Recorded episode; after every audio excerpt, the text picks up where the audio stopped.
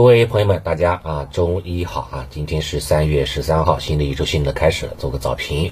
在周末当中，市场当中啊反复发酵的硅谷银行呢，还是哈登上了这个第一大热搜，对吧？在昨天的周小节当中哈，也都是有详细的说明了。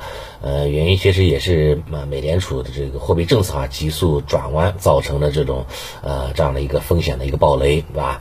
短短的四十八小时呢，硅谷银行也是宣布去破产了啊，清算了。呃，你说对于这个资本市场，呃，会不会造成这种恐慌性的影响啊？就像有的人所说的，这只是冰山一角啊，冰山之下的东西哈，还会陆陆续续的会演化出来。比如说像富国银行，对吧？也是不是也会出现体现困难？其他银行体系的话，能不能扛过，对吧？这样的一个倒春寒啊，我个人觉得话呢，可能还呢，这个并没有说想象当中的这么的严重吧。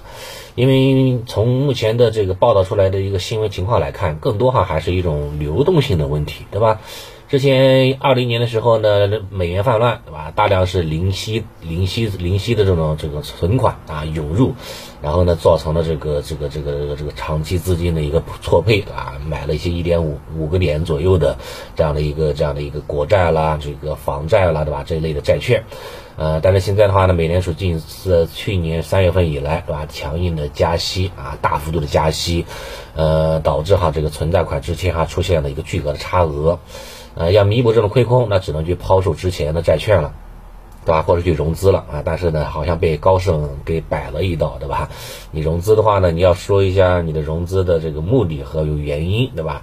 啊，没没想到的话，就是引发了这个这个多名的骨牌效应啊，造成了这种挤兑现象。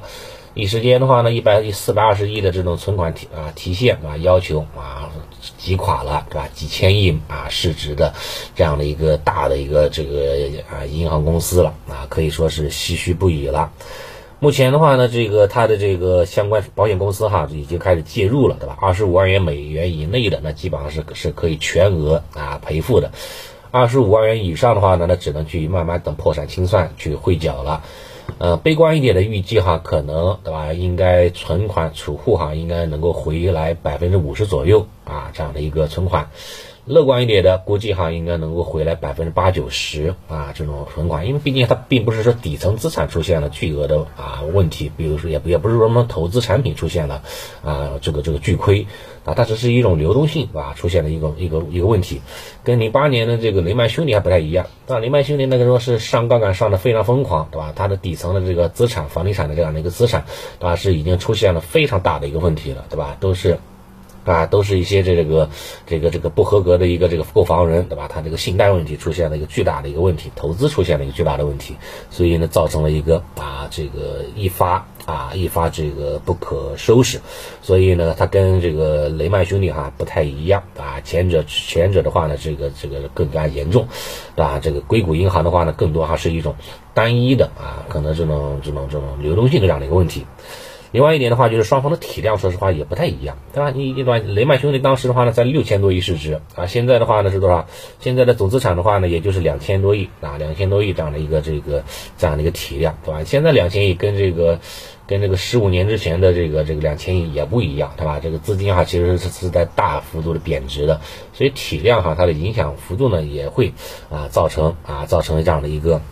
啊，它这个这个这个影响幅度哈也会大幅度的一个减少的。你像现在哈的这个这个美联储对吧，也开始是去宣布了对吧，也开始去慢慢的话积积积极积极的去推进了，对吧？像三月二十二十四号对吧，这个。周四对吧？三月二十这个三号周四的话呢，美联储哈这个货币的政策，之前说是要加五十个基点的啊，这个概率呢达到百分之七十八左右，它现在的话已经降到了百分之五十以内了。那这个对吧？它都已经开始左右了这个美联储的货币政策了，对吧？这是这这这是在这个危机当危危机当中哈，可以看到一些小小的一个转机了。所以也是受此影响，像美元指数呢，在周五晚间，包括今天早盘，对吧？继续那个小幅度的跳水，对吧？从一百零五以上，现在哈已经来跌到了一百零四，美元指数哈出现了这个小幅度的跳水。离岸人民币呢小幅度的升值，对吧？周五的话升值了零点五三个百分点，今天早盘哈继续升值零点四六个百分点。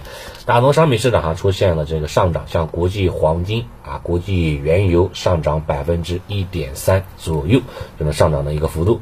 十年期的国债哈的话也是出现了小幅度的下行啊，小幅度下行。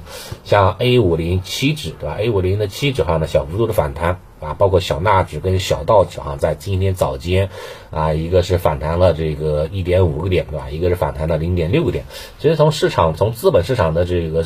价格表现啊，市场反应来看，恐慌情绪哈呢，应该是得到了一定程度的，在周五哈得到一定程度的一个宣泄，对吧？你像咱们的港股，像咱们的 A 股呢，也受到了一定冲击，但这种冲击哈呢，已经在市场当中哈得到了很大的一个啊情绪的这样的一个啊抛售了，啊，接下来的话应该就是啊利有有可能哈就是这个转化为利空啊，转化为利多了，所以也没必要话的这个过分的去担忧啊，过分去担忧，好吧？这是周末的一个相关来说比较重要的一个消息了。第二大消息的话呢，毫无疑问哈，就是关于这个啊沙特跟伊朗方面，对吧？达成了积极的协议，对吧？啊，开创了百年的百年的这样的这样的一个这个这个僵局，对吧？非常不容易啊！因为虽然说都是伊斯兰兄弟，但一个是信奉什叶派，对吧？一个是信奉这个逊尼派啊，这个体理念是不一样的啊。双方的话呢，都在什么叙利亚了，在什么在在什么其他地方，对吧？打这种代理的战争，也是打得不可开交。这次的话，能够在咱们中国的斡旋之下，对吧？双方能够握手言和，对吧？然后的话，就是说互派互派这个恢复这种外交关系，对吧？互派大使是非常非常不容易的，对吧？这样的话呢，对于中东地区的稳定是有非常大的帮助的啊！这样的话也会对这个石油美元，对吧？这种霸权哈啊，能够产生一定的动摇啊。会快速的话产往这个去美元政策，对吧？这个石油跟这个人民币哈，这个用于人民币来结算，有有有有有很大的提升，对吧？对于人民币的出海啦，啊，人民币的国际化啦，包括哈这个咱们推进的这个“一带一路”的建设，对吧？对于这种大基建的这种建设，那毫无疑问是非常有帮助的。中东对吧？和平对中国是最有大的一个帮助的，对吧？中东对吧？要发生了这个战乱啊，对美国来说那是非常有大的一个帮助的。所以说，中美博弈哈，在中东是体现的是淋漓尽致的。目前的话呢，这个啊，中国毫无疑问在中东地区哈呢啊领先了啊，略微领先了。那么对一些这个“一带一路”的相关概念个股啊，对一些这个大基建的对吧？这些相关个股来说，应该是有利好的啊，利好的这样的一个影响。啊，可以去注意一下，好吧？这是一个，另外一个相关的一个是本周的一个重要的消息，就是关于这个 Chat GPT，对吧？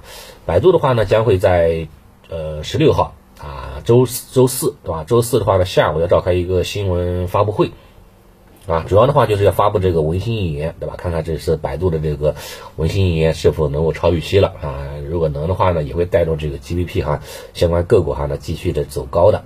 像微软对吧？微软高管的话呢，在这个之前上周的话也透露对吧？要在本周的话就是那个呃推出对吧？GPT 的这种呃 GPT 四的这样的一个包含视频的啊多模态的模型对吧？以前更多是文字版的对吧？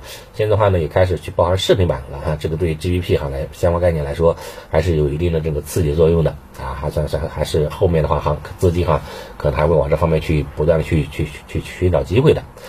另外一个的话，就是在周末比较比较那个影响比较大的，还是那个对老老百姓来说啊，影响比较大的还是那个跨境旅游，对吧？跨境旅游的话呢，已经啊已经开始那个往第二批去扩展了啊，公布了这个第二批的国家名单啊，呃，像像像像有些知名的这个欧洲国家哈，都是在这个名列榜单当中的啊，对一些这个跨境旅游啦方向哈，这个啊这个这个方向来说，应该也是有这种利好的支撑的。总而言之的话呢，周末有利空，对吧？但是更多是一种外围市场的利空啊，传递到国内来说的话呢，相对来说影响比较的就有限了，并且呢，国外的这种利空哈，更多是一种短期的个别的这种流动性的一个问题啊，并不是那种系统性的问题。所以话呢，对于这个 A 股来说，可能会低开啊，但低开之后呢，震荡一下，有望高走。整个三月份的话呢，行情走势上应该会走出先抑吧，后扬，对吧？这种啊微型反转或者是那种 U 型反转的这样的行情走势啊。对行情来说，相对来说还是啊啊不要过于的悲观啊就可以了。好，早盘情况基本上就是这样了啊，谢谢大家。